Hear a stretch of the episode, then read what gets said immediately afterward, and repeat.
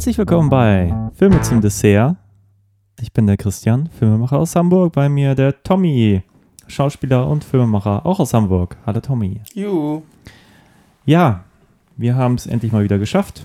Worüber haben wir zuletzt gesprochen? Wir reden gerne mal über Filme, die relativ belanglos sind. Wobei, nee, letztes Mal Martinet war ganz gut, ne? Ja, war ganz gut. Und dann haben wir noch einen zweiten besprochen. Also ganz gut in Anführungsstrichen. Also Ja. Und heute haben wir einen Film besprochen, den ich schon länger gucken wollte. Und wir über den haben wir auch schon. Filme, die belanglos Nein, wir haben über Dämonik gesprochen, das vorletzte Mal. Der war Ja gut, das, das sehr wussten wir ja belanglos. vorher nicht. Dass, also, Ja, doch, hätte man ahnen der können. war- It's Alive war- letztes Mal war auch ziemlich Komm belanglos. Dämonika. Kann ich mich an den erinnern überhaupt? Ich sag doch, die sind belanglos. ja, stimmt. Ja. Aber heute sprechen wir über einen Film, den wir beide schon längere Zeit gucken wollten. Ich eigentlich schon, als er im Kino lief. Und du sprachst jetzt auch schon länger davon. Ja. Ja. Haben wir das auch geklärt? Wir reden über einen Film, über den wir ausnahmsweise auch mal reden wollten. Und zwar über den goldenen Handschuh von Fatih Akin. Ich hoffe, ich spreche ihn richtig aus. Der Film ist von 2019 und ich habe ihn irgendwie nicht im Kino gesehen. Und da du ja eigentlich auch nicht ins Kino gehst, hast du ihn auch nicht im Kino gesehen. Also wir haben ihn beide gerade das erste Mal geschaut. Kann man darfst das so nicht- sagen? Du, du darfst nicht sagen, dass ich nie ins Kino gehe. also ich gucke mir die Filme im Pantoffelkino an oder auf, Ja. also ich also ich gehe selten ins Kino. Obwohl ich war natürlich letztes Jahr sehr oft sehr viele Filme gesehen, weil ich ähm, bei der Berlinale, aber es war so eine extra, äh, zu kompliziert das zu erklären. Auf jeden Fall habe ich ja einige Filme gesehen, ja, aber so oft das Ja. stimmt, gehe ich nicht ins Kino. Ich glaube, wir waren irgendwann mal vor Jahren bei äh, dem Evil Dead Remake zusammen im Kino.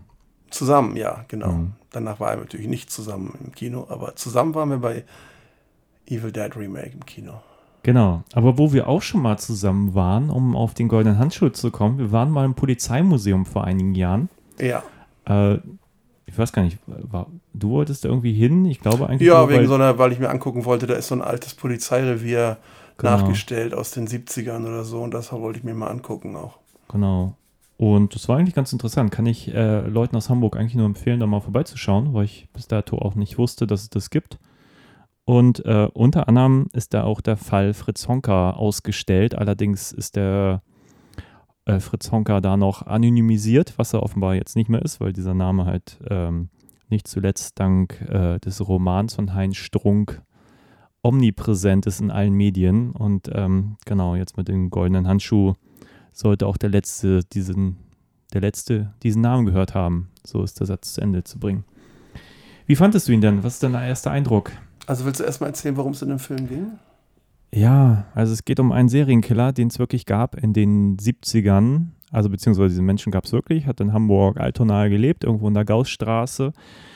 Schön irgendwo unterm Dach. Und dieser Mensch, äh, ja, ist eine sehr gebrochene Person, die etwas über den Durst trinkt, wäre noch etwas äh, zu freundlich formuliert, der im goldenen Handschuh, äh, Hamburger Berg ist das, glaube ich, ne? Ein- und ausgeht. Eine Bar, Was bitte? eine Kneipe. Ja, eine Kneipe, der goldene Handschuh. Gibt es immer noch, ist glaube ich so populär wie nie. Nicht zuletzt dank des Romans und dank des Films. Und Fritz Honka ist ein, eine seltsame Gestalt, die ähm, sich andere Gestalten hörig gemacht hat, möchte man sagen, und dann auch irgendwann umgebracht hat. Äh, diverse Frauen mussten durch seine Hand dran glauben. Ich weiß gar, gar nicht, wie Ich glaube, viele. das Vier äh, oder so. Ja, vier oder fünf. Vier ne? oder fünf Frauen hat er umgebracht in mehreren Jahren und wurde eigentlich am Schluss nur durch Zufall gefasst, weil äh, eine Wohnung unter ihm Feuer ausgebrochen ist und ähm, ja, die Feuerwehr dann Leichenteile entdeckt hat. Und ja, die ganze Story ist, wenn man die so liest, äh, unfassbar. Also ich, als ich das erste Mal von dem Fall gehört habe, das ist halt schon eine Weile her, war es allein dadurch interessant, dass es halt hier, im, sag mal, in der Hamburger Stadt an Orten passiert ist, die man kennt, weil jeder ist schon mal am goldenen aber Handschuh so auf der Reeperbahn Film fand ich vorbeigelaufen. persönlich die Story nicht. Ich finde das eher noch erfassbar. Also ich meine, er hat ja nun, er ist ja auch kein Serienmörder gewesen, der jetzt fünf Frauen in einem Jahr umbringt, sondern da hat die ja über fünf Jahre Ja, nein, ich meine noch gar nicht die Tatsache des Serienmörders selber, aber dass er die wirklich alle in, der, in den Abseiten da versteckt hat und dass sich alle Nachbarn über diesen Gestank beschwert haben und der da wohl einfach nur Duftbäumchen oder Ja. äh, rumgesprüht hat, um diesen Gestank zu verdecken und es einfach keinen in diesen ganzen Jahren gestört hat oder keiner irgendwie. Das ist schon ein bisschen unfassbar. Ja, es hat ja. Also diese Frauen hat ja auch haben wohl- offenbar niemand gesucht, weil die waren halt alle irgendwie mehr oder minder obdachlos, soweit ich das ja, weiß. obdachlos, Prostituierte, thematisiert teilweise alt, äh, nicht mehr, nicht ja, keine Familie, kein Familienanschluss. Genau, die Ähm. waren dann einfach weg und keiner hat sie vermisst und entsprechend wurde auch nicht nach ihnen gesucht und er ist ziemlich lange mit diesen Morden durchgekommen und wäre es wahrscheinlich auch noch länger, wenn nicht. Ähm, Ja, irgendwann wäre es sicherlich wär. aufgeflogen. Das ist für mich ganz selbstverständlich, dass es irgendwann aufgeflogen wäre. Aber wer weiß, vielleicht noch weitere fünf oder zehn Jahre, keine Ahnung. Ja, nun drehen wir über den Film. ja, beziehungsweise du hast auch den Roman ein bisschen gelesen, oder? Ja, ich habe den nicht zu Ende gelesen, aber einfach nur, weil die Zeit dazwischen kam. Ich lese es immer, bevor ich, also ich lese es immer, bevor ich ins Bett, also ich bin im Bett und lese noch ja, ein paar Seiten. großartige Abendlektüre auf Ja, jeden genau. Fall. Ja, aber wie gesagt, die Morde in dem Buch, die kommen ganz zum Schluss. Also da, das geht ja um, es, also es ist, das Buch heißt ja auch ähm, Der goldene Handschuh. Das Buch heißt ja nicht Fritz Honka. Und da sind eben auch noch andere Personen, ähm, werden beleuchtet, die ähm, gar nichts zu tun haben eigentlich mit Fritz Honka. Und ähm, ich weiß gar nicht, welche Personen das sind. Ich äh, bin ich jetzt ein bisschen, habe ich das vergessen oder ist für mich nicht so wichtig. Ich habe das Buch natürlich gelesen, weil ich mich für Fritz Honka selber interessiert habe, für die Person. Und ähm, da habe ich jetzt so drei Viertel des Buches habe ich jetzt gelesen und ein Viertel fehlt noch, würde ich sagen. Und, äh, und da kommt erst, da kommt dann erst die Morde. Also da bin ich noch gar nicht. Ne? Das, äh, also im Film hat man jetzt wirklich nur die Fritz Honka Sachen zusammengezogen eben als Film, weil der Rest nicht so relevant ist äh, für die für die Story über Fritz Honka. Ähm, also eine Verkürzung des des Buchs natürlich, wie wahrscheinlich die meisten Filme sind. Also ich habe den Roman, glaube ich, mindestens zwei, wenn nicht sogar dreimal versucht, mir anzu, äh, durchzulesen oder anzuhören. Ich glaube, ich habe einmal einen ganzen Teil gehört auf einer Lesung von Heinz Strunk in der Fabrik in Altona. Fand das halt extrem witzig, auch weil er das so schnodderig vorgetragen hat, so wie er halt spricht. Er betont Sachen irgendwie anders, als man sie normalerweise betonen würde und dadurch kriegen sie eine unglaubliche Komik, finde ich. Mhm.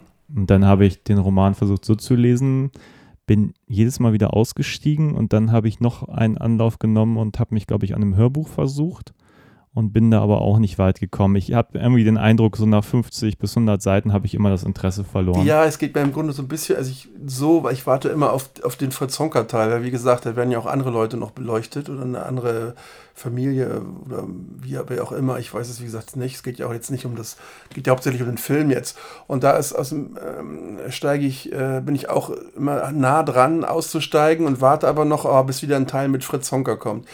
Ähm, das Buch selber, ich, ich, das ist auch sehr, also teilweise humorig, komisch, äh, aus der Situation heraus, wie Dinge eben gesagt werden. Oder wir haben ja vorhin auch geschmunzelt, es ist wohl, schätze ich mal, aus Zeugenaussage, also die, Aussage von Fritz Honka selber, wie er die Leiche erstmal die Treppe runter schaffen wollte und dann ist er die Treppe runtergepurzelt.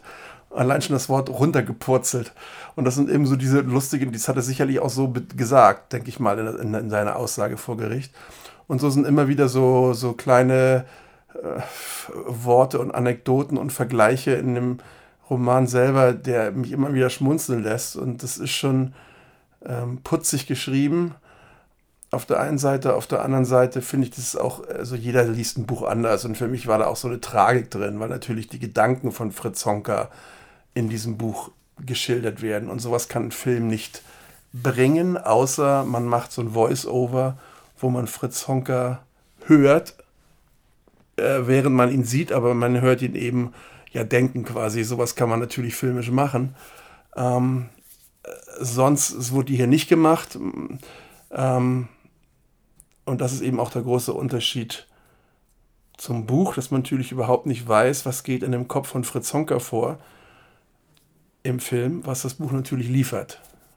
Natürlich ist definitiv, also das Buch und Film, ich, ich finde gar nicht, dass diese viel miteinander zu tun haben, gerade durch das Besondere in den Kopf reingucken und, und hier sieht man einfach nur einen eigenartigen, nicht so gut aussehenden Mann, der skurril ist und äh, abstoßend ist und der Morde begeht, aber so viel über sein Inneres kriegen wir nicht mit. Nee. Es ist schon so ein, es ist schon so ein Exploitation-Film, würde ich sagen, ne? Also ich, der hat, der nicht in die Tiefe groß geht, der sehr an der Oberfläche bleibt und mit Grausamkeiten auch nicht spart, gerade bei den Morden. Ähm, und ich denke, ja, das, also wenn ich jetzt einen Film gedreht hätte, hätte ich wahrscheinlich auch sehr viel, das hört sich jetzt komisch an, weil das ein Mörder war, aber ich hätte sehr viel mehr, mehr versucht, Fritz Honka zu zeigen als, als gebeutelten Mann, Verlierertyp, der irgendwie ähm, so wie, das, wie ich das Buch empfunden habe. Und off offensichtlich hat äh, äh, Fatih Akim das Buch komplett anders gelesen, vielleicht auch, dass er sie mehr so wirklich diese Brutalität irgendwie mehr äh, am Herzen lag oder äh, äh und Fritz Honka möglichst als äh, wirklich auch hässlichen Menschen darzustellen. Ähm, im, Film hat er auch einen Buckel zum Beispiel, und in, in, Wahrheit hatte Fritz Honka keinen Buckel, der war eigentlich kerzengerade, wenn man ihn mal auf Bildern sieht. Und Fritz Honka sah natürlich skurril aus durch sein Auge, was in die andere Seite, zur anderen Seite blickte und seine krumme Nase. Aber das, das Make-up von dem Schauspieler in dem Film ist doch schon mal doppelt äh, also krasser und er sieht aus, ein bisschen aus wie der Glöckner von Notre Dame in dem, in dem Film. Hm. Und eigentlich eine sehr auffällige Gestalt, nach der sich jeder umdreht. Und ich denke, dass der Original-Honker trotz seines ähm, äh, nicht so hübschen Aussehens im klassischen Sinne eher unauffällig war. Und ähm, da fängt der Film schon an, so ein bisschen, ich will nicht sagen grotesk zu werden, aber so ein bisschen sehr... Ähm, ja, so in dieses äh, Horror-Genre zu gehen, ohne wirklich jetzt, äh, ja, Fritz Honka als Persönlichkeit aufzuarbeiten. Hm, wie soll ich das sagen? Ja, ich, ich glaube, das ist so ein Punkt, der, der, glaube ich, auch für die meisten Irritationen sorgt äh, bei mir. Und ich glaube, da sind Buch und Film gar nicht so unähnlich, weil ich glaube, es geht letztlich gerade bei dieser Person Fritz Honka schon so ein bisschen um die Faszination des Bösen. Ja. Das ist vielleicht auch der Grund, warum Fatih Akin äh, selber sagt, das wäre ein Horrorfilm, was ich so überhaupt nicht unterschreiben würde, aber natürlich nee. ist der Horror irgendwo da, allein weil es ja doch auf einer realen Begebenheit basiert und ja, wie gesagt, der Film ist relativ grafisch. Er ist für mich nur nicht der klassische Horrorfilm. Weil er keine Spannung aufbaut. Es, es gibt keine Handlung in dem Film. Genau. Also wie gesagt, er arbeitet sich ja auch an, ein bisschen an biografischen Punkten ab. Ja. Und gleichzeitig muss ich auch dazu sagen, dass mir kaum ein Serienkiller-Film bekannt ist, der also die Sicht des Serienkillers einnimmt, also ihn zum Hauptdarsteller äh, ernennt, der besonders spannend wäre. Also im besten Fall fiebert man mit dem Serienkiller mit, dass er nicht geschnappt wird oder dass er die, die Leichen los ja. wird, ohne entdeckt zu werden. Das macht dieser Film halt genauso. Zumindest die Momente, die halt relativ spannend sind. Zum Beispiel am Anfang macht der Film das, finde ich, sehr, sehr gut. Ähm, so die ersten 20, 30 Minuten war ich wirklich drin, um dann irgendwann festzustellen, oh, okay, jetzt, jetzt verliert der Film mich spannungstechnisch wieder ein bisschen. Wenn man dann wieder am Handschuh ist und dann eigentlich nur die skurrilen Leute sieht und so und man so ein bisschen merkt, okay, da, das interessiert jetzt ähm, unseren Filmemacher auch ähm, und eben nicht nur den, den Versuch, da jetzt beim Serienkiller zu sein, sondern einfach auch diesen skurrilen Ort zu zeigen. Und Lokalkolorit, ne? So war es damals in den 70ern in den Kneipen. So das, das fängt da schon gut ein. Also das äh, ähm, macht das, also ich finde die Ausstattung exzellent so. Ja. Kostüme eigentlich auch. Ähm, ist ja viel im Studio auch gedreht, das ist schon gut. Ähm, es irritiert mich immer noch ähm, dieses Schild zum goldenen oder der goldene Handschuh über dem Lokal. Das ist ja so so wie so, eine, so pyramidenartig äh, dreidimensional heutzutage. Und mhm. früher war es einfach nur ein flaches Schild. Und da haben sie einfach das jetzt das Original, also das flache Schild gibt es nicht mehr. Jetzt ist es wie gesagt so dreidimensional und das haben sie so gelassen für den Film. Da denke ich mir immer, ja, warum haben sie es denn nicht umgeändert, wie es früher war? Ich meine, sie haben so viel Geld da reingesteckt in dieses Produktion und, und ja, warum okay. haben sie nicht, das kann man ja auch durch äh, digital irgendwie machen, das hat ja auch äh, bei Casino haben sie es ja auch gemacht, damals hier in, in dem Film, mhm. äh, ähm, dass sie einfach das Schild, das, das, das finde ich so, wow, da wird so viel Kleinkram darauf geachtet und dann, ja, das Schild war früher anders und wir haben es jetzt so gelassen, das, ja. Äh, wie es heute ist. Also das, also es ist so eine Kleinigkeit nur, äh, was ich komisch finde. Aber ansonsten, wie gesagt, von der Ausstattung ist es auf jeden Fall ähm, sehr gut Mhm. denke ich, gute Arbeit geleistet. Ich wollte gerade nochmal erzählen, dass ich den Ausstatter kenne, Ach so, ach so. der mir, äh, der Tamo, der hier eine sehr gute Arbeit geleistet hat, wie ich finde. Ähm, nee, wir haben Anfang 2018, glaube ich, äh, diesen Film Muse gedreht. Das, den, am, am Freitag Pr- Online-Premiere, 12.06. Muse auf Vimeo irgendwo. Und da hat Tamo irgendwie erzählt, dass er ähm, bei den Vorbereitungen irgendwie schon dabei war und äh, die große Herausforderung bestand natürlich irgendwie zu recherchieren, zu gucken, wo kann man Hamburg überhaupt noch ähm, Hamburg in den 70ern erzählen. Die haben wohl irgendwie super viel Graffiti irgendwie von den Wänden ähm, putzen müssen. Und ja, ich muss sagen, das Ergebnis kann sich sehen lassen. Gibt es gar nicht so viele Außenszenen, aber Ja, es kann sich sehen lassen. Umso mehr stört mich, je mehr ich darüber nachdenke, auch dieses ähm, ach, Daniel Jonas? Jonas Dassel, glaube ich. Das Desto mehr stört mich das, dieses extrem Make-up. Ich denke immer, meine so, warum castet man nicht einen Schauspieler, der älter ist? Ich meine, der war ja erst Anfang 20 und der ein bisschen mehr ähnlich sieht, dünn ist, ein bisschen mehr ähnlich sieht wie der Originalschauspieler, dass man nicht so, so, so eine wirklich so eine äh, Frankensteins Monsterfigur entwickelt, was er ja auch nicht war, der, was ich vorhin auch schon mal an, angesprochen habe. Es ist alles, es ist so ein totaler Fokus, wo immer der Fritz Honke auftaucht. Das ist irgendwie, hi, wer ist das denn? Oder jetzt hier in, in einer Bar, oh, der ist ja hässlich und irgendwie, und irgendwie ist er immer so voll der Superfokus. Und ich, ich glaube einfach, und realer wäre es, ihn einfach total unauffällig zu zeigen, wie er wahrscheinlich war, dass man nicht, selbst wenn man ihn sieht, mal wie er vor Gericht steht, gibt es auch so Bilder, so ein kleines, dünnes Männchen, ne, das irgendwie völlig unauffällig ist. Und das ist, glaube ich, auch so typisch für Serienkiller, dass die auch sehr unauffällig sind, einfach weil sie äh, ja, Nachbar von nebenan ist und so war er irgendwie auch. Und da ist, haut der Film so richtig rein in dieses äh, ja, Horrorgenre, Monstergenre beinahe, wenn man das so sagen kann. Und das ist für mich ist das, obwohl er es gut gemacht hat, der Schauspieler, also gar keine Frage, er hat, finde ich, alles gegeben, was er geben kann. Das kann ich nicht sagen, dass es schlecht ist, aber nichtsdestotrotz ist nun mal viel Maske dabei, ist nun mal viel Make-up dabei. Und ähm, ich weiß nicht, ob der Charakter wirklich real wirkt oder ob das doch letztendlich irgendwie eine, obwohl das gut geschauspielert ist, weiß ich nicht, ob es wirklich äh, so eine Realität hat, die es haben müsste. Ja, und da bin ich mir gerade gar nicht mehr so sicher. Also ich muss sagen, ich habe nicht gedacht, dass mir der Film so gut gefallen würde. Schon die Heinz-Strunk-Vorlage ist überhaupt nicht so richtig viel an Realität interessiert. Also natürlich nimmt es die reale Figur und nimmt aber so, glaube ich, so ein bisschen die interessanten Dinge und füllt sie halt auf mit Sachen, die, die in dem Fall für den Autoren oder halt im Falle des Films für die entsprechenden Personen interessant sind. Eben wie halt das Interieur des goldenen Handschuhs, die Typen, die da rumhängen, die ganzen Anekdoten drumherum. Ähm, ich hätte fast erwartet, dass da noch mehr wäre. Ich glaube, dadurch funktioniert das für mich. Der Film, äh, weder Buch noch Film erheben für mich den Anspruch, wirklich realistisch zu sein Ja, nee, das kann, das würde ich unterstreichen. sondern Ja. mehr. Und dann muss man aber gleichzeitig sagen, okay, dann hätte man natürlich auch noch ein bisschen mehr entertaining sein können. Mich hat das schon abgeholt. Also ich fand jetzt hier so viel so interessant, allein die, die Ausstattung, die Räumlichkeiten, die, die Charaktere, die Figuren und gar nicht unbedingt jetzt der Honker als solches. Natürlich muss man auch dazu sagen, ich habe diesen Film jetzt natürlich mit einem enormen Vorwissen gesehen. Ich weiß nicht, wie es anderen Kinozuschauern ergeht, die zum Beispiel noch nichts von Fritz Honka wussten und auch noch nichts von dem Buch gehört haben und Wie so. die meisten wahrscheinlich. Ich glaube, da sieht man dann nochmal einen völlig anderen Film. Mhm.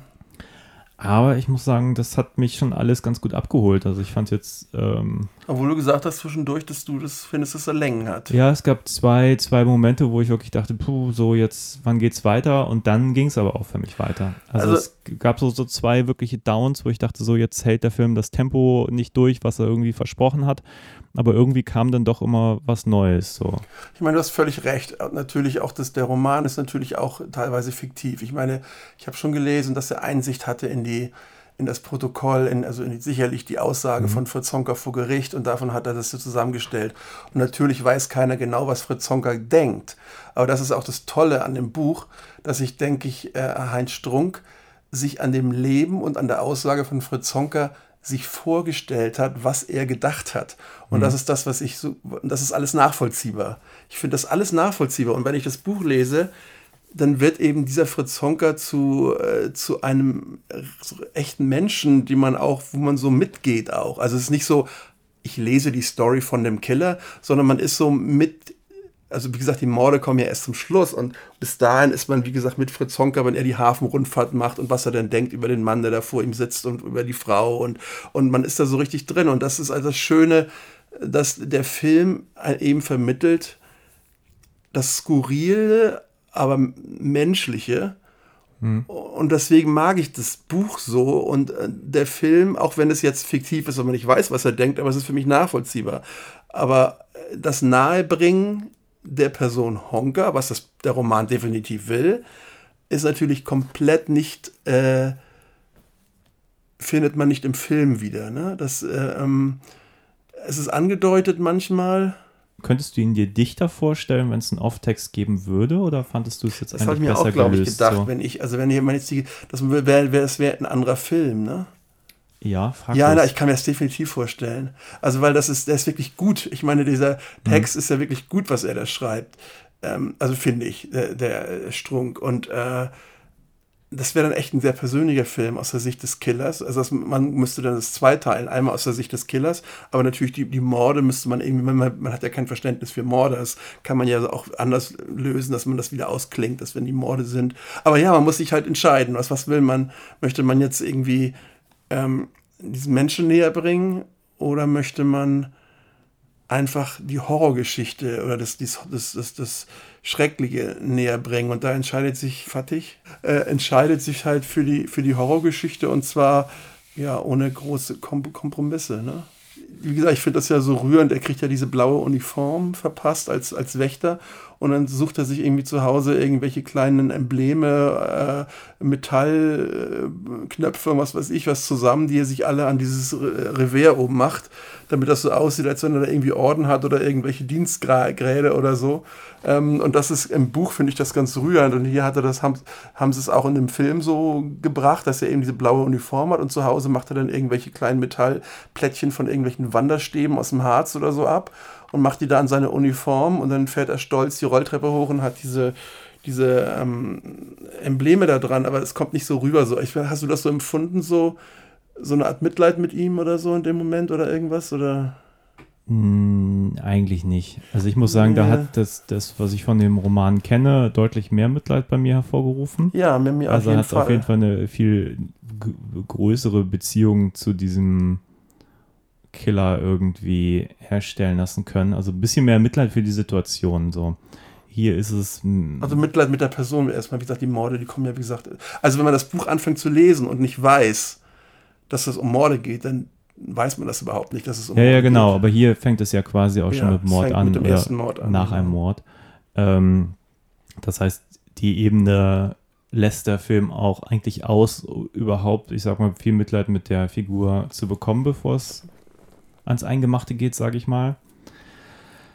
Oh, wie gesagt, der, der Film verwendet andere Kniffe, die ich, die kann man für plump halten. Ich muss sagen, für mich haben sie ganz gut funktioniert. Das eine ist halt wirklich diese, diese Situation zu schaffen, ähm, mit dem kleinen Mädchen an der Tür. Er muss leise im Treppenhaus sein, er muss irgendwie die Leiche wegschaffen. Die erste versucht er ja noch irgendwie nach draußen zu bringen. Später tut er dir nur so ein Kabuff in seinem Zimmer, in seiner Küche, glaube ich. Und der andere Kniff ist eigentlich relativ früh dieses junge Mädchen zu etablieren, die dann später von dem äh, Jungen da in den goldenen Handschuh gebracht wird so ein bisschen als falsche Finte, als das potenziell letzte Opfer, was dann doch kein Opfer mehr wird. So. Ja, das ist sicherlich auch Fiktion. Also, das ist natürlich also, also, Fiktion. Also, ich glaube, das ist, kommt nicht mal im Roman vor, oder? Also im Roman kommt auf jeden Fall vor, dass äh, diese, diese, diese eine Frau ihm die Tochter verspricht. Äh, genau. Das, die muss er unterschreiben. Und, diese, und da hat er, glaube ich, die Fantasien ne, über die Tochter. Genau. Das ist auch so ein bisschen dargestellt. Und hier wird das so ein bisschen ähm, mit ihr und verknüpft. hier wird die, ja. ja. plötzlich kommt dieses Mädchen aus seinen Fantasien. Also er sieht sie im Restaurant sitzen, also im Restaurant. Er sieht diese Frau im goldenen Handschuh und das ist die Frau aus seinen Fantasien, die Tochter von der einen Frau, die er mit nach Hause nimmt. Und ähm, ich glaube, das ist, ich, da habe ich nichts bis jetzt im Roman gelesen. Also das äh, ist vermutlich äh, ja einfach so für die, ja, einfach so für die Spannung. Dieses junge Mädchen geht dann irgendwie raus aus dem, aus, aus dem Lokal und Fritz Honker folgt ihr Und wer jetzt nichts von der Honka-Geschichte weiß, der denkt natürlich, dass er sie überfällt und vergewaltigt vielleicht und dann ermordet. Aber wenn man natürlich die Geschichte von Fritz Honka kennt, dann weiß man, das kann gar nicht passieren, weil er hat kein junges Mädchen äh, jemals ermordet.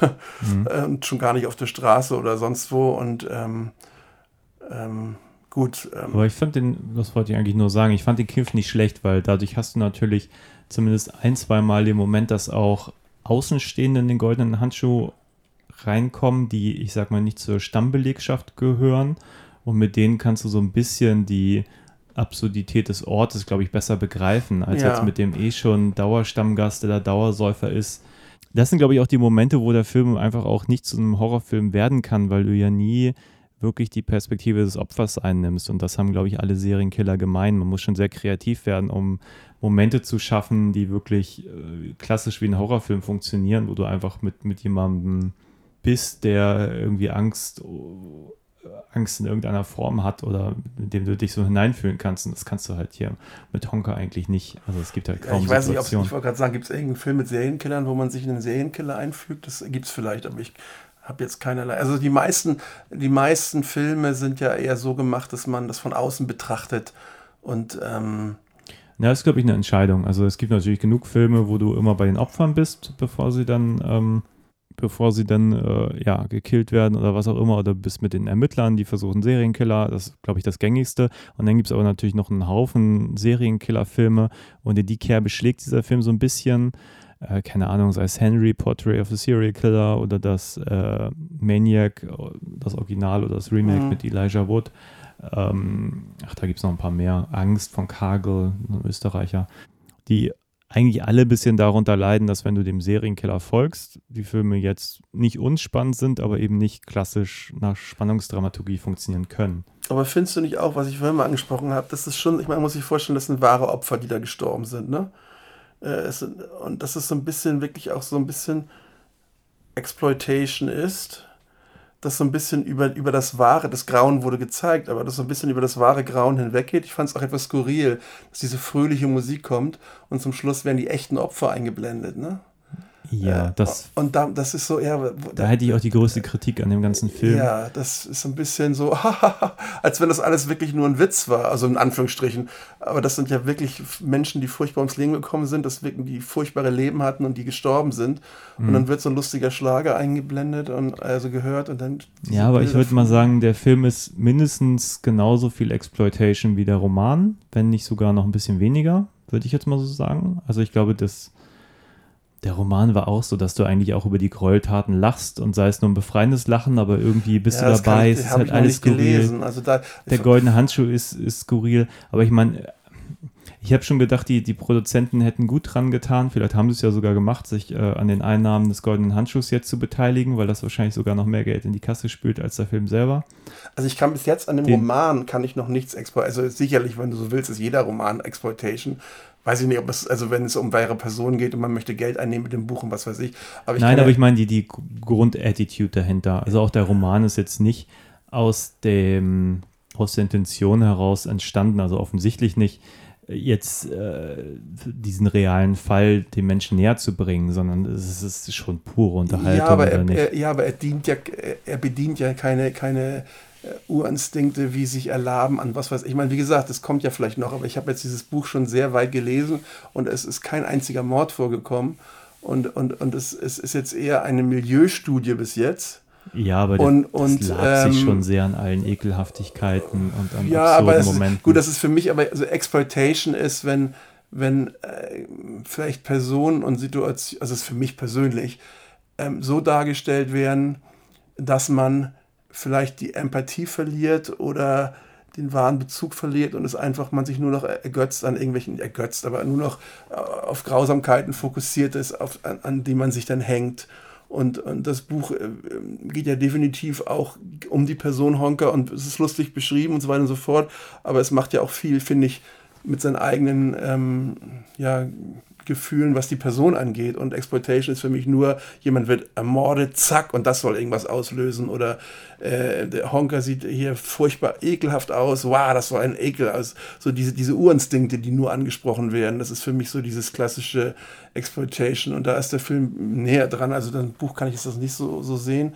Beim Film weil es ist schon sehr, ich weiß noch nicht mal, ob das jetzt wirklich mit dem ganzen Blut auch, wenn er die da umbringt. Ne? Ich meine, wenn ich mir vorstelle, ich kann mir das teilweise gar nicht vorstellen, also da müsste ja, da müsste ja das ganze Apartment, müsste, Apartment, ja, die ganze Dachbodenwohnung müsste ja nur vom Blut so triefen und dass das alles so, ähm, ob das wirklich so war, ich, das wird wirklich, es, wird, es ist sehr blutig in dem Film, ne? Ähm, hm. Man kann ja nicht mehr sagen, dass jetzt furchtbare Dinge gezeigt werden explizit, also außer vielleicht, als er die Frau da immer mit dem Kopf auf den Tisch aufschlägt, aber ansonsten ähm, es ist einmal erwürgt und man sieht das ja nicht immer so unbedingt.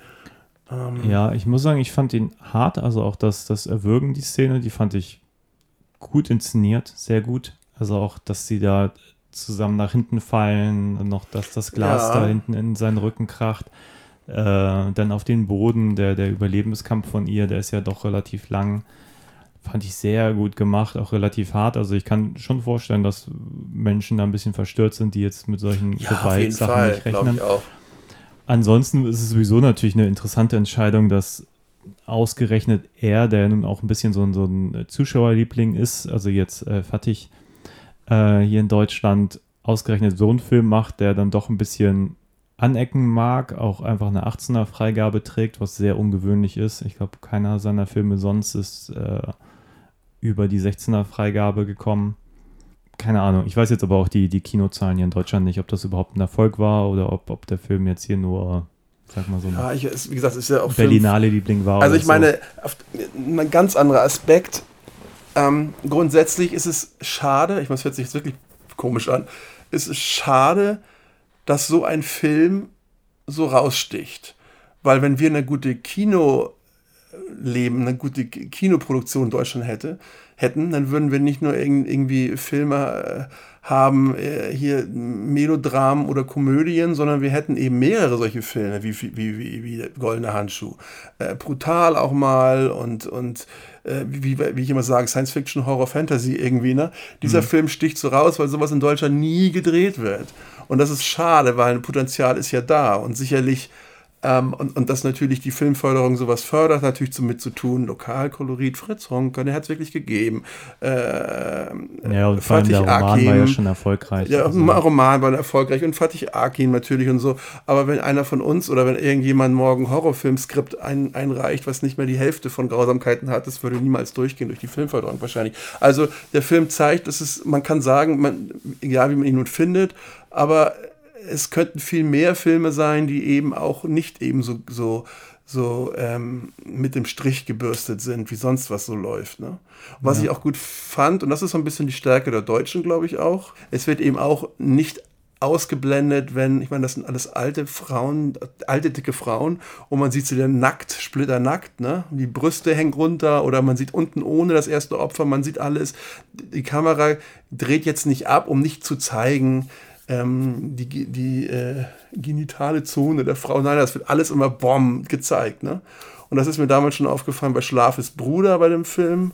Filzmeier, glaube ich, ist der Regisseur. Mhm. Das dann so in einem Dorf, da wurden auch die Leute haben faule Zähne und und, und etliche sind, sind, sind geistig behindert, weil das eben durch Inzucht in so kleinen Dörfern eher mal war. Da habe ich damals schon gedacht, ja, das ist so typisch deutsch, sowas zu zeigen, sowas krasses. Die haben jetzt keine, keine schneeweißen Zähne, wie vielleicht in amerikanischen Filmen Leute im Mittelalter hätten oder so, ähm, sondern man zeigt dann eben auch so ein bisschen diesen Schmutz der Zeit. Und hier ist es im Grunde auch so, dass man nicht Schmutz, aber den hat man auch genug gesehen, aber dass die Kamera eben so so eine Art Realität zeigt, nicht davor zurückscheut, auch eine alte nackte Frau zu zeigen.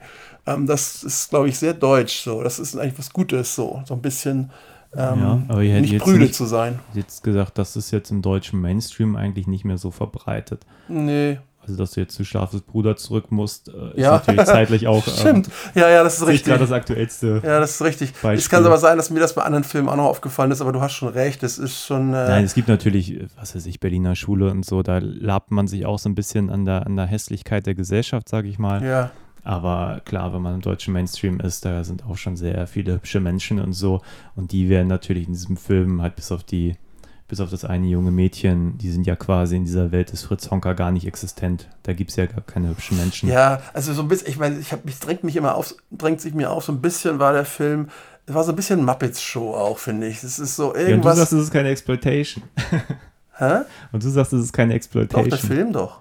Was verstehe ich jetzt nicht? Was Du meinst hast du? eben äh, gesagt, äh, der Film wäre keine Exploitation in deinen Augen. Nein, nein, der Film ist Exploitation. Okay. Der, der Roman ist in meinen Augen nicht wirklich Ah, okay. Exploitation, obwohl Okay, ich noch dann waren wir gar nicht so weit auseinander. Ich hab- bin der Meinung, beides ist, aber okay. ja, genau, da, da habe ich darauf geantwortet, dass der Film. Frage der der, Definition. ja, da hatte ich eben gesagt, der, der, der, der, das Buch äh, Okay, get- bringt die, you, die ja. Persönlichkeit nahe und Exploitation ist für mich, wo nur gewisse. Ich muss aber auch dazu sagen, ich habe halt Instinkte. diesen Roman als erstes mit ähm, Heinz Strunk schnodderiger Leseart mitbekommen und ich glaube, man kann den Roman wahrscheinlich auch anders lesen, Ja, dass er genau. weniger Exploitation Hast du hat. recht. Aber wenn, wenn er das liest, man kommt nicht umher, die ganze Zeit darüber zu lachen, allein wie er das ja, einfach nur so hinfeuert.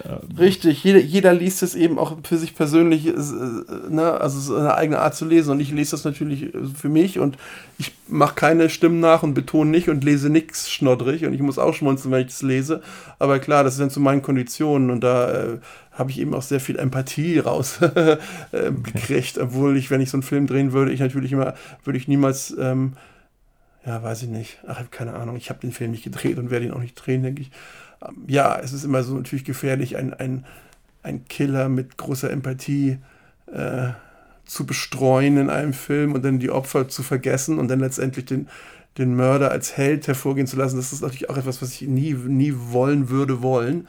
Ähm, Das finde ich auch schrecklich. Ähm, trotzdem würde es mich schon interessieren, so den Film zu machen, dass man eben wirklich mehr diese Figur Honka, dass die einem näher kommt.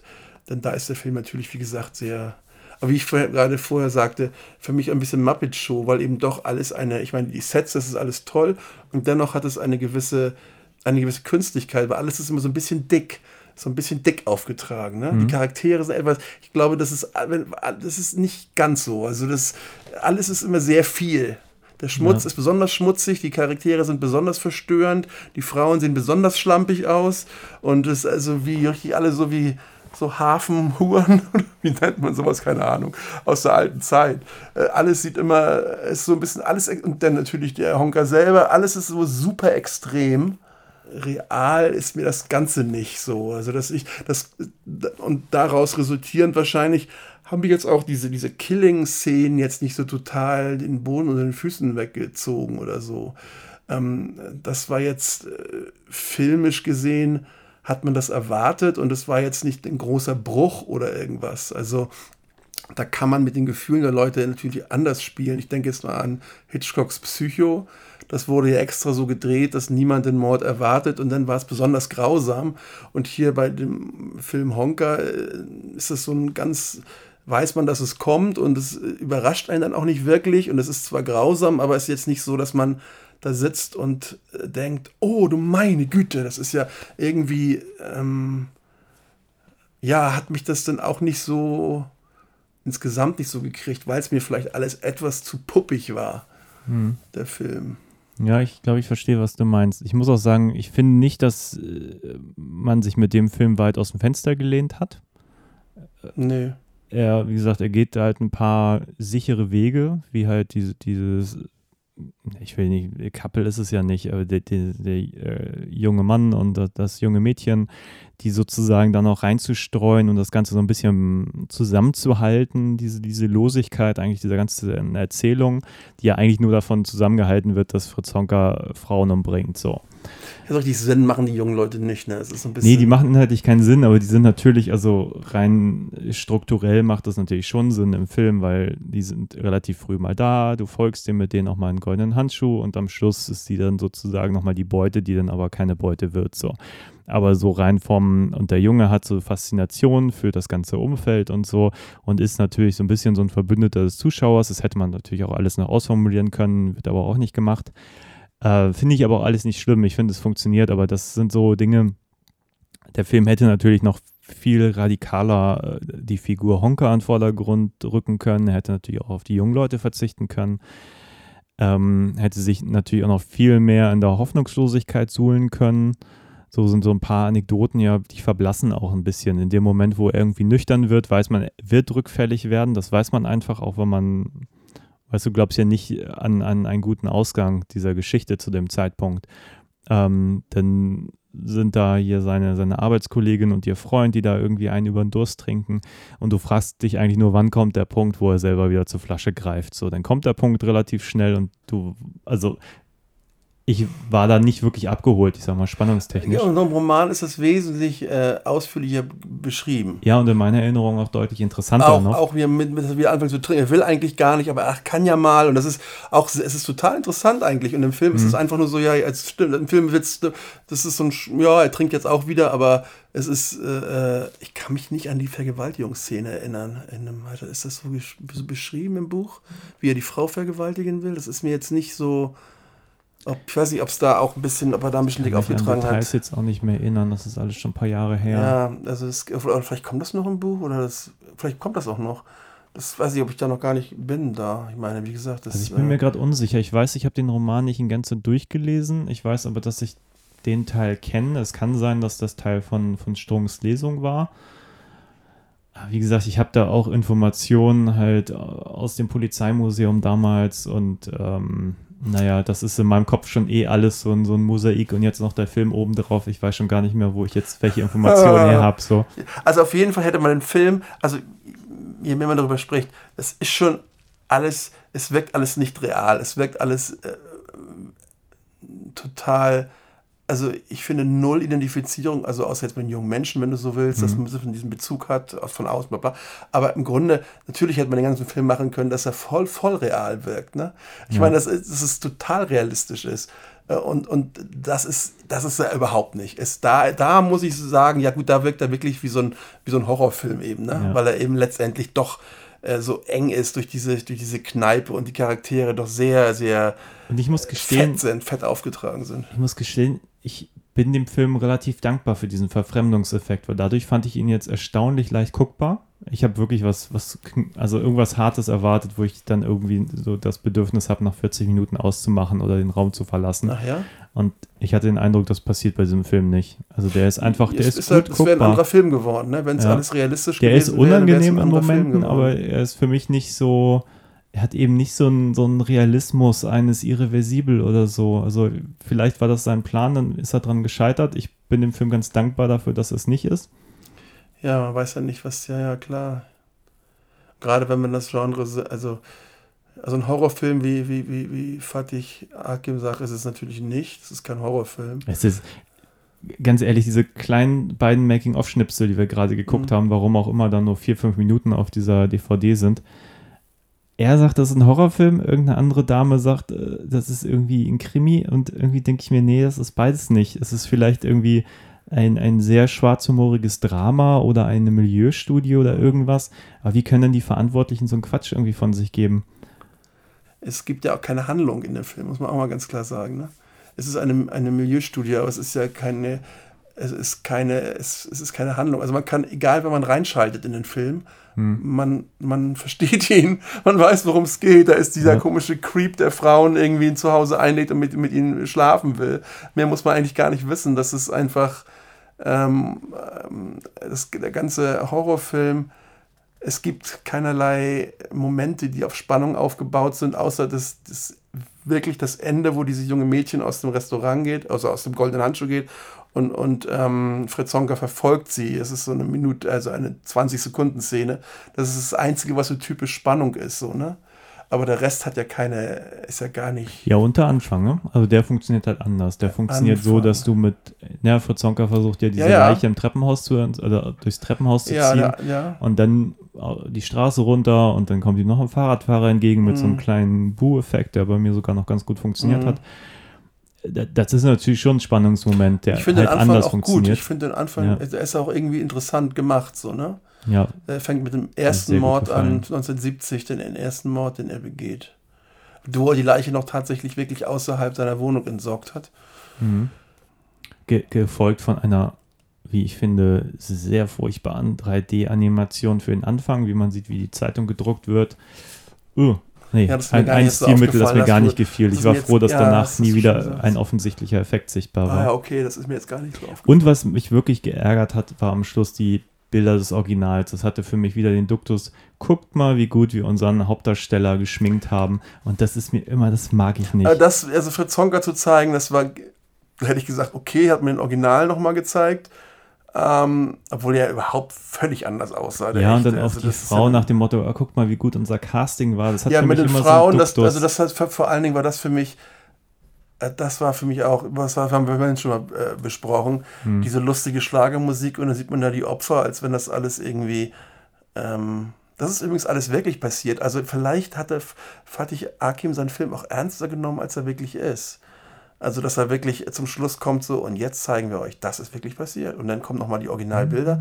Auf der anderen Seite war wieder die Musik so lustig dazu. Also ich weiß nicht, was er, was er sich dabei gedacht hat. Ich habe keine Ahnung. Ich fand das nur, ähm, das ist so ein bisschen, weiß ich nicht, das ist so, hm, würde man das bei anderen Opfern auch so machen, die bekannt sind, so eine Musik und dann, das ist ein anderer Punkt, die Hast Musik.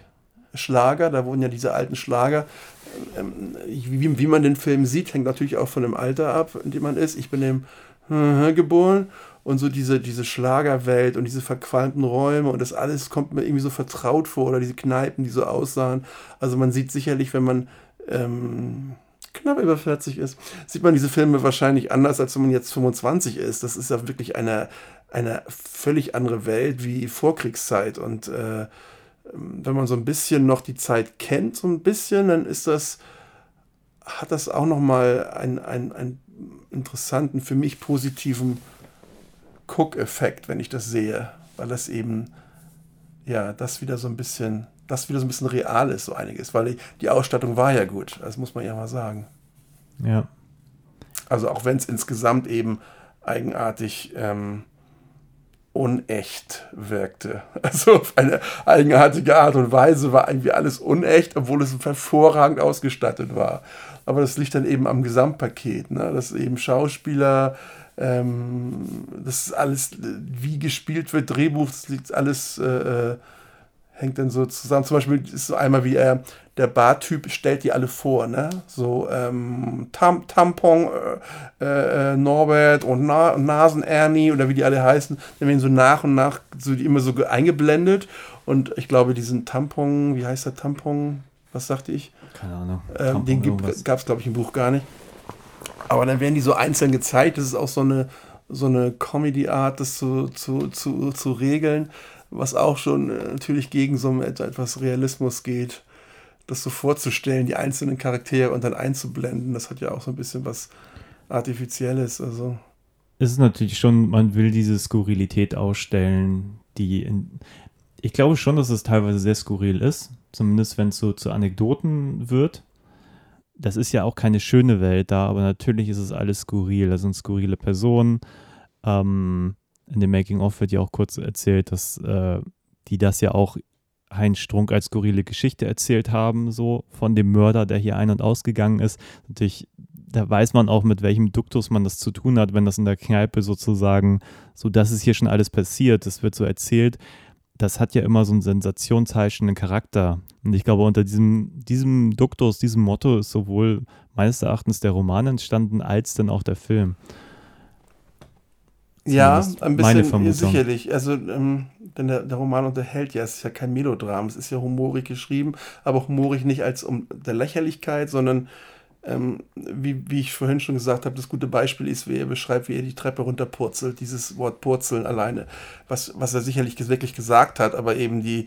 Ähm, Aber ich kann zum Beispiel gerade gar nicht einordnen, ob das Wort Purzeln in den 80ern wirklich zum Schmunzeln im Gerichtssaal. Nö, wahrscheinlich nicht, in den geführt haben 70er mag. Jahren. So ne? heute In ja, in den- aber Ja, das mag sein, das ist, äh, ja, mag der so sein. nostalgisch ja. da drauf. Also es kann definitiv sein, dass man das eher mal, das kann ich jetzt nicht sagen. Aber ich meine, es Aber- gibt natürlich ganz viele skurrile Momente in der Geschichte, die jetzt auch im Film gar nicht so ausgeführt werden. Aber wenn er zum Beispiel der dem ein Opfer, ich weiß gar nicht, bringt er die im Film, bringt er die gar nicht um, die zweite kann sie entkommen. Die, er erste- die, die möchte, zweite, dass- die, die, die, die kommt, die, die bringt er nicht um. ja, genau, Irgendwann weil die er ja möchte, Mann entzweit sich wieder im, im, ihre im Tochter da ähm, Genau, die bringt er nicht um. Nee, nee. So. Hm. Okay. Was wolltest du dazu sagen? Weiß ich nicht, habe ich vergessen. Achso. ähm, das ist sowieso skurril. Ich meine, es gibt ja Fürchte damals hier äh, ähm, äh, Ted Bundy, Mörder oder ähm, äh, wie hieß der andere, Ach, wo sie das Haus abgerissen haben, wo der gewohnt hat. Da, kommt man nicht mehr im Traum drauf, da irgendeine Farce draus zu machen oder so, ne? Und, und, und hier, der, der goldene Handschuh, der heißt ja auch heute, also die Bar, die es ja wie gesagt seit den 50er Jahren gibt, die heißt ja heute auch Honka Stube oder so sogar, ne? Wie skurril, einen Serienkiller als Werbe, also das Ganze wird nicht ernst genommen. Es, so viel Serienkiller gab es dann auch wieder nicht und jeder Serienkiller ist interessant in einer, auf eine Art und Weise und er ist sicherlich, ähm, ne, er war ja auch gar nicht interessant, bis eben dieses Buch geschrieben wurde. Ne? Kein Mensch hat sich für ihn wirklich interessiert und, und wie selten ein Serienkiller ist, sieht man ja daran, dass auch in diesem Kriminalmuseum ist das eben explizit äh, alles ausgestellt um ihn, weil das eben äh, ähm, damals was Besonderes war, aber letztendlich, ähm, ja, es, er hat halt nicht viel. Ich meine, es gibt von Jürgen Bartsch, dem Kindermörder, gibt es ja ellenlange Aufzeichnungen äh, auf Tape. Ne? Der ist ja mhm. 76 gestorben bei einer Operation, als er sich da wollte äh, kastrieren lassen oder was ist er durch einen Narkosefehler gestorben.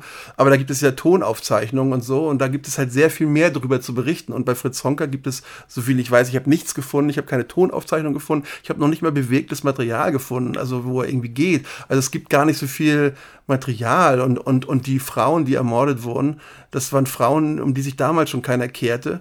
Und auch im, in, im Rückblick ähm, hat keine Angst, jemandem Gefühle zu verletzen, wenn man über die Toten redet, weil ich weiß noch nicht mal, ob es Verwandte von den Toten gibt, die, die sich darum kümmern heute noch. Also mhm. das hat sicherlich alles dazu beigetragen, dass, dass das Ganze mit Fritz Honker jetzt nicht so ernst genommen wurde wie andere Killer, weil man halt das Gefühl hatte, es gibt absolut niemanden, den man verletzen kann. Äh, ähm, mit der Honker-Geschichte, weil alle Personen, die da irgendwie beteiligt waren, in der Gesellschaft damals nicht eine große Rolle spielten. Hm. Ja, ich habe vorhin habe ich kurz abgebrochen, weil ich mich selber gefragt habe, ob der Roman den Killer verniedlicht. Ähm, äh, vielleicht, ich weiß es nicht, vielleicht Vielleicht ist es einfach der Versuch, ich meine, es ist ja auch nur ein Buch, aber der, der hm. Versuch einfach einen Killer, der, das ist ja schon, das ist ja kein normaler Serienkiller, der jetzt wirklich sich Opfer sucht und dann umbringt, ja. sondern es war immer aus der Situation heraus und wo einfach jemand versucht hat, mal so, so einen Serienkiller einfach aufzubereiten und es ähm, ja dem Ganzen so einen Sinn zu geben, ne? Also so ein, ja, um Sinn zu geben, warum, ich meine, bei anderen, da redet man, glaube ich, mehr drüber, ne? Also warum müssen mit dem Kindermörder zum Kindermörder und so weiter. Und, und jetzt bei, bei Fritz Honker, der ist einfach nie, der, der war irgendwie wie Luft. Das war ein Mörder und der sah komisch aus oder ungewöhnlich aus und er hat äh, irgendwie alte Frauen umgebracht oder ältere, um die sich keiner kümmerte. Und er hat so ein bisschen durch seinen Roman dem so ein bisschen so ein so einen Charakter gegeben. Und auch da ähm, musste er keine Angst haben, dass Leute das vielleicht Verwandte das äh, sehen und sagen, oh, er war aber ein ganz netter Typ und das ist guten Bruder hatte er, wie gesagt, aber ansonsten äh, haben die keine, keiner hat eine Lobby von den, weder der Opfer noch, noch, noch für Zonka. Da kann man ja, ähm, sein ein bisschen. Bruder war ja offenbar, zumindest wenn man dem Film glauben mag, ich habe jetzt nicht recherchiert, ja wahrscheinlich auch ein Säufer oder kam aus einem ähnlichen Milieu. Ja, und der wäre ja heute auch schon bestimmt 90 oder so. Ich habe keine Ahnung, wenn er noch lebt oder leben würde. Ich weiß es gar nicht genau. Stell dir vor, da gibt es ne, ein Restaurant, da steht drüber Ted Bundy Restaurant oder so. Das ist irgendwie, das kann man sich überhaupt nicht vorstellen. Also das mit Fritz Zonga, das wird alles nicht so ganz ernst gehandhabt. Ähm ja, aber es gibt auch, ich glaube, Charles Manson hat es auch schon zu so einer Art Popstar-Status geschafft. Also das gibt es auch außerhalb Das stimmt und das finde ich ja auch eigentlich skandalös, aber das gibt es, aber da scheut man sich trotzdem. Es gibt aber keine, also keine ernstzunehmende ähm, äh, Charles Manson Bar oder so. Also es gibt aber dieses, mhm. dieses, ja, Marilyn ja, es Manson gibt diese hat sich auch nach ihm benannt. Bitte? Also, Marilyn Manson hat sich auch nach ihm benannt. Ja, es ist aber auch, es, ich, das finde ich aber auch, ich finde es ja auch schlecht eigentlich. Also das sind skurril, also genau wie Leute es auf, auf, auf ähm, ähm, T-Shirts drucken, Charles Mansons Gesicht und so, ne? Mhm. Das sind aber so Einzeltypen und junge Leute, die das tragen. Aber das sind meiner Meinung nach wirklich. Mhm. Da äh, bin ich mir nicht sicher. Was? Dass, dass das junge Leute tragen. Das tra tragen ganz ja, viele Menschen. Ja, jüngere oder Leute, nein, ist, Leute, die gegen den Strich gehen. Ja, Popkultur. Ja. Und das kritisiere ich natürlich. Ne? Also das ist, das ist Popkultur. Ich würde sagen, Honker war nie Popkultur. Ähm, äh, ja, bis jetzt. Ja, bis jetzt. Also, also die, durch Roman und aber Film die, die Bar heißt ja, glaube ich, schon, schon länger Honka Bar. Also das ist, das ist schon einfach. Ähm, naja, und es gab halt relativ früh ähm, Songs über Honka und eine Band hat sich sogar die Honkas das genannt. Stimmt. Das ist schon ein bisschen Popkultur. Oder damals vielleicht mehr. Damals zumindest, also Punk ist oder sonst nicht wie Kultur, dieses Follow, dieses, dieses Following, was Charles Manson hatte. Ich weiß auch nicht, wann das anfing, dass Charles Manson äh, gedruckt wurde auf auf, auf, auf T-Shirts oder Pullover. Ähm, aber ich denke schon bei Charles Manson, das, für mich ist das was anderes. Das ist für mich einfach, ähm, das bei Charles Manson machen das Leute, die äh, es ist eine Art Unwissenheit, das ist eine Glorifizierung des Mörders gewesen.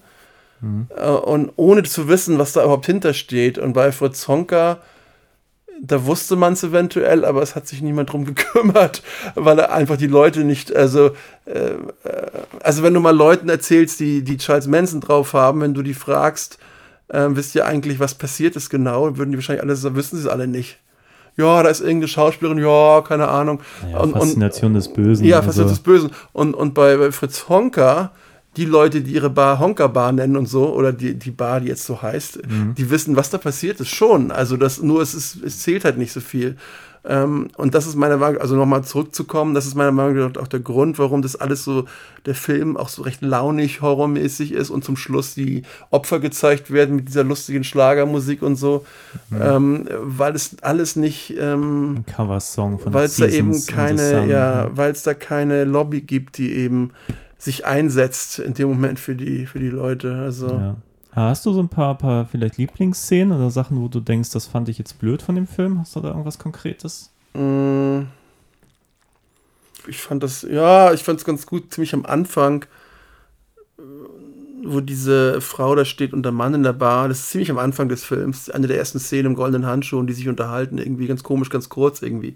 Das fand ich irgendwie interessant. Ich weiß auch nicht warum, aber das hat für mich noch so ein bisschen was Reales Okay, ich gehabt. weiß gerade gar nicht, welche Szene du meinst. Äh, sicherlich wieder, wie die auch, ich, also, insgesamt, wenn man die, die, die, die, die, die Dachkammer sieht, wo er gewohnt hat, ich finde das extrem akkurat von dem, äh, von dem Original her. Also, wenn es um Grausamkeit geht, was schon so ein bisschen ein mitgenommen hat, das war, wie er diese Frau mit dem Kopf auf den Tisch schlägt. Ne? Das fand ich schon ziemlich schrecklich. Ähm, ansonsten, ja, ich fand es auch gut, wie dieser Realismus, wenn so geschlagen wird und die Brille fliegt runter und alles ist so, schon irgendwie so. Ähm, also ich muss noch an was denken. Das ist ja eine Szene, wo er sie schlägt, diese Frau, und das Gebiss fliegt durch die Gegend und dann klebt er das Gebiss zusammen und sie tut es wieder rein. Wenn man das im, im Buch liest, dann stellt man sich immer vor, wie soll denn das gehen? Mit Kleber ein Gebiss zusammenkleben und dann wieder in den Mund? Wie soll denn das gehen? Und im Buch steht dann hier und dann nimmt sie das Gebiss in den Mund und dann Komma irgendwie ein, ein Scherzartikelgebiss. Und das, da, musste ich, da musste ich lachen, weil ich das genauso auch im Kopf gedacht habe. So, ich dachte, das kann doch gar nicht passieren, dass man so ein Gebiss klebt und das funktioniert wieder. Und im Buch liest man dann prompt ein Scherzartikelgebiss und genauso diesen Eindruck. Und da musste ich lachen zum Beispiel. Ne? Das kann man im Film natürlich, denn das kam im Film natürlich so nicht rüber. Klar, das ist dann, wie gesagt, das ist das geschriebene Wort. Ich glaube, ich fand es ganz nett, dass so ein paar Details nicht benutzt wurden. Also man hätte ja in dem Moment, wo er sich zum Beispiel Sachen da an seinen Anzug pinnt, da nochmal ein Close-Up zeigen können oder wenn er das Gebiss klebt, nochmal Nahaufnahmen davon. Das macht der Film alles nicht. Der bleibt relativ straight mit in seiner beobachtenden, halbtotalen oder was auch immer das ist. Und ähm, Also ich fand glaube ich, auch, dass ich. Ich glaube auch, dass der Film, das ist eben, das, dieses Make-up war ja doch extrem, sagt drei Stunden in der Maske, ne, fürs Make-up, fürs, allein fürs Gesicht Make-up. Da, da, das, da, da geht so ein bisschen Gesichtsausdruck, geht verloren einfach. Ne? Man kann einfach nicht viel vermitteln von, manchmal ist es ja ganz, Film ist Film, das ganz feine mm, Zucken von einem Augenlid oder man kann da ja so, das Gesicht kann viel äh, erzählen. Und ähm, hier ist das, ähm, ist vielleicht exemplarisch das Make-up für den ganzen Film. Sie ist etwas dick aufgetragene. Äh, man kann die, die Feinheiten des Gesichtes können nicht sein Gefühls wirklich, wirklich widerspiegeln und so kann es vielleicht der ganze Film auch nicht wirklich die Feinheiten wiedergeben oder will er auch gar nicht. Also Hast du mal gesehen ähm, den Film, den Fatih Akin davor gemacht hat? Und zwar habe Aus dem Nichts. Nee, habe ich nicht gesehen. Aus dem Nichts ist eigentlich ein relativ straighter Rache-Thriller mit Diane Kruger und macht am Schluss Ach ja, da habe ich von gehört. noch dieses, also will sich so angeblich ein bisschen am NSU-Komplex abarbeiten, macht am Schluss noch einen riesen Fass auf mit einer Texteinblendung und man denkt sich die ganze Zeit, ja, aber warum macht der Film nicht wirklich mehr aus dem Thema? Weil alles, was diesen, dieses NSU-Thema interessant macht, blendet der Film völlig aus für, ich sag mal, eine ziemlich straighte Rache-Story. Und da, den Gedanken hatte ich nämlich eben, da bin ich jetzt nur gerade, den hatte ich dann vergessen, ähm, macht der Film nämlich was ähnliches, dass er plötzlich am Schluss so eine Textzeile einblendet und dann plötzlich so im Nachhinein so ein bisschen ärgerlich im Abgang wird, weil er, wo man denkt, ah, der wird dem Thema nicht gerecht. Und hier habe ich auch den Eindruck, da wird sowas so, das alles auch so ein bisschen veralbert, nur um dann am Schluss und das finde ich bis dahin nicht schlecht, diese Verfremdung, weil dadurch wird es auch leichter guckbar und wie gesagt, eigentlich ist das sowieso alles Popkultur und alles schon lange her und auch Leute, die da zum Handschuh gehen, da ist ja keiner geschockt mehr über irgendwie Ja. Mörder unter ihnen so, Ja, ja, gar äh, nicht. weil ja. das einfach früher war und, und da ist so und dann, wie gesagt, am Schluss die, diese Fotos, das ist so der Moment, wo ich auch denke, ah, blöder Stil, genau das, was mich auch bei Aus dem Nichts so ein bisschen verärgert hat, aber gut, ist äh, Jammern auf hohem Niveau. Ich muss sagen, ich fand den Film deutlich, deutlich besser als erwartet und ähm, ja, von mir auf jeden Fall eine Empfehlung. Also ich fand den Film weniger komödienhaft, als ich vielleicht gedacht habe. Ich hätte es lieber gehabt, ich, ich habe den Film gesehen und dann weiß ich, dass der Film irgendwie ein Ziel hat, was ich gesucht habe oder was mich erreichen kann. Das, für mich ist der Film einfach ja, so mehr so Exploitation und so ein bisschen ziellos und so ein bisschen, ja, man kann nicht wirklich tiefer drüber reden. Das klingt jetzt auch blöd, ne? Vielleicht habe ich, vielleicht hätte ich mir schlechthin lieber einen, einen Film gewünscht, der ein bisschen echter wäre und nicht ganz so M- M- Muppets-haft. also, ähm, ähm, ich, ähm, wenn, wenn, wenn jemand sagt, äh, Fatih Akim hat einen Film gemacht für Zonka, dann würde ich sagen, oh wow, gucke ich mir an und dann wäre ich enttäuscht, wenn ich diesen Film gesehen hätte. Da ich aber weiß, wo der Hase ungefähr lang gelaufen ist, ähm, bin ich jetzt nicht so enttäuscht, wie ich äh, dachte, dass ich wäre. Er ist zwar nicht so, wie ich äh, mir grundsätzlich den Film gewünscht hätte, aber er lässt sich eben gucken und ähm, er ist okay, aber jetzt als richtige äh, Studie eines Serienkillers äh, funktioniert er überhaupt nicht. Äh, Da ist er einfach zu popkulturmäßig. Ja, ich würde es auch abschließend nochmal konkretisieren, weil ich gebe dir insofern recht, dass ähm, der Film für mich so als Spannungskino nicht so richtig taugt. Auch als Unterhaltungskino ist er so lange nicht da, wo er sein könnte. Ähm, als Psychogramm ebenfalls nicht. Aber ich finde, da steckt so viel Interessantes drin, eben auch durch die Ausstattung, ähm, durch so viele skurrile Momente, durch die Beobachtungen, durch die, keine Ahnung, selbst Dinge, wo ich, wo ich mich frage, so, hm, muss man das so ausgiebig erzählen im goldenen Handschuh alles? Ist das jetzt irgendwie interessant mit dem Jungen, der da von dem anderen angepisst wird und so? Addiert das wirklich was zu, der, zu dem eigentlichen Plot hinzu? Und dann im Nachhinein muss ich aber sagen, aber die, die Summe aller Teile fasziniert mich total. Die Zeit, auch Ja. die ganzen Räumlichkeiten, wenn, wenn er da bei seiner Arbeit ist, wo ich die ganze Zeit äh, nur am Interieur klebe und denke so, boah, waren da das irgendwie alles cool aus damals. So. ich will wissen, wo so. dieser Ort hier in Hamburg ist, um da irgendwie selber einmal durchzugehen. Vor allem diese Das- Schlagermusik immer, die auch, die ich natürlich auch noch kenne, aber sind alles, alles, man kennt alles. Also wenn ich heute finde Schlager ganz fürchterlich natürlich, also nicht natürlich, auch, aber im ich Kontext finde, ich finde Schlager fürchterlich und es ist egal, was ich kenne nur dreieinhalb Schlager, die man mal so ab und zu hört, den Rest kenne ich überhaupt nicht. Mhm. Aber von der damaligen Zeit, man kennt jeden Schlager eigentlich, also aus meiner Zeit, aus den 70ern, man kennt jede, das ist einfach, das lief rauf und runter, jedes ist so individuell, jedes ist so typisch und die und, und, und man hört diese Schlager in dem Film und, und die bringen einen wirklich auch zurück. Also man, man, man merkt, dass es nostalgisch ist. Und ähm, man empfindet, das trifft einen ganz woanders, denke ich mal, diese alten Schlager, als dass es heute Helene Fischer tut, wenn die äh, irgendwie gespielt wird oder so. Das ist so alles so ähm, Mainstream, äh, austauschbar, die Lieder und, und viele Schlager sind kaum voneinander zu unterscheiden und das war damals eben anders und es ist einfach, ähm, äh, also der alte Schlager, den, den höre ich mir schon mal ganz gerne an. In so einem Film ist natürlich besonders, hört man es dann, es ist besonders äh, interessant zu hören, aber ähm, es ist auf keinen Fall was Negatives, dass man denkt, so, oh, jetzt alten Kamellen spielen sie oder so. Das denkt man gar nicht. Das ist so eine Reise in die Vergangenheit, ja. Habe ich mir jetzt gerade im Kopf und Kran geredet? Nee, ne? Ja, Also ist äh, äh, ja. Nee, aber sonst, ich fand es lustig. Auch die ganzen Nasen, die man überall sieht. Hark Bohm ist zu sehen. Äh, hier der aus, aus äh, Soul Kitchen äh, spielt den Griechen unter ihm. Äh, wen habe ich noch gesehen? Hier der, der Bruder von Armin Rode, Namen vergessen. Die ganze Zeit gedacht, wer ist das? Und aber ich bin nicht darauf gekommen, weil das irgendwie sein Bruder ist. Der sieht einfach genauso aus wie er. Also was ich muss auch sagen, Kostüme natürlich toll, auch wenn die Frauen sich bei ihm ausziehen, so diese Hüftgürtel und diese hatten die ja damals so alle. Ja. Meine Oma, ich habe jetzt so viel erzählt, meine Oma hatte ja auch sowas von Hüftgürtel. Aber das ist, hatten damals die Frauen alle, alle ne? unsere Omas, ja. Ja, das ist ja, wir hatten alle Omas, genau. Das war einfach so klassisch, also die haben da wirklich, das ist einfach sehr und auch das Make-up, jetzt nicht von einem Honker, das ist sicherlich sehr gut, das Make-up, trotzdem ist es so viel Make-up, dass man eben sieht, dass es Make-up ist, aber so diese älteren Frauen, die wurden ja auch alle so ein bisschen geschminkt, wie als wenn sie zusammengeschlagen wurden oder Alkoholikerin sind und das ist schon wirklich äh, äh, super gemacht, also Ja. Okay, abschließendes Fazit. Was gibst du dem Film? Skala von 1 bis 10, ja. Also ich würde schon sagen, ich, also ich, ja, okay, das ist also auf keinen Fall, also ich würde ihm mal, ach, eine 5 geben. Okay. Und du? Ich würde ihm. Ja, ich bin sehr, ich bin sehr positiv eingestellt. Ich weiß, kann gar nicht genau sagen, woran das liegt, weil ich. Gibst ihm eine 11. Nee, elf nicht, nein. Aber ja, schon sechs plus. Ich tendiere sogar fast Ja, aber damit liest du ja auch, sieben.